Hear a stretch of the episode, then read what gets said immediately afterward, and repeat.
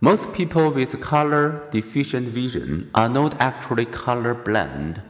They simply lack functioning red or green sensitive cones, or sometimes both. Their vision, perhaps unknown to them because their lifelong vision seems normal, is monochromatic or dichromatic instead of trichromatic, making it impossible to distinguish the red and green in Figure 6.18.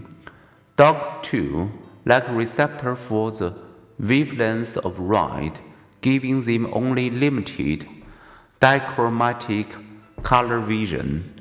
But why do people blind to red and green often still see yellow?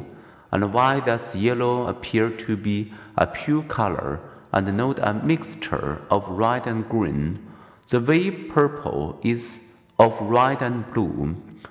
Trichromatic theory left some parts of the color vision mystery unsolved, and this sparked researcher Ewald Hering's curiosity.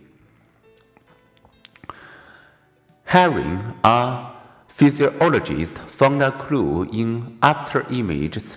Stare at a green square for a while and then looked at a white sheet of paper.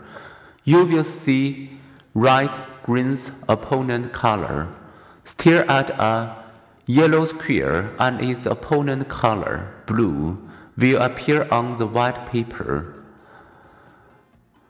Hering formed another hypothesis. There must be two additional color processes, one responsible for red versus green perception and one for blue versus yellow perception. Indeed, a century later, researchers also confirmed Hering's opponent process theory. Three sets of opponent retinal processes red green, yellow blue, and white black enable color vision. Recall that the thalamus relay visual information from the retina to the visual cortex. In both the retina and thalamus, some neurons are tuned on by red but tuned off by green. Others are tuned on by green but off by red. Like red and green, marbles send down a narrow tube. Red and green messages can't both travel at once. Red and green are thus opponents, so we don't experience a reddish green. But red and blue travel in separate channels, so we can see a reddish blue magenta. So, how do we explain after images?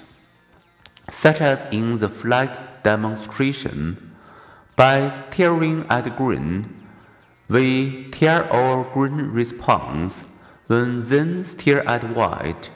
Only the right part of the green red pairing will fire normally. The present solution to the mystery of color vision is therefore roughly this. Color processing occurs in two stages. One, the retina's red, green, and blue cones respond in varying degrees to different color stimuli, as young Helmholtz trichromatic theory suggested.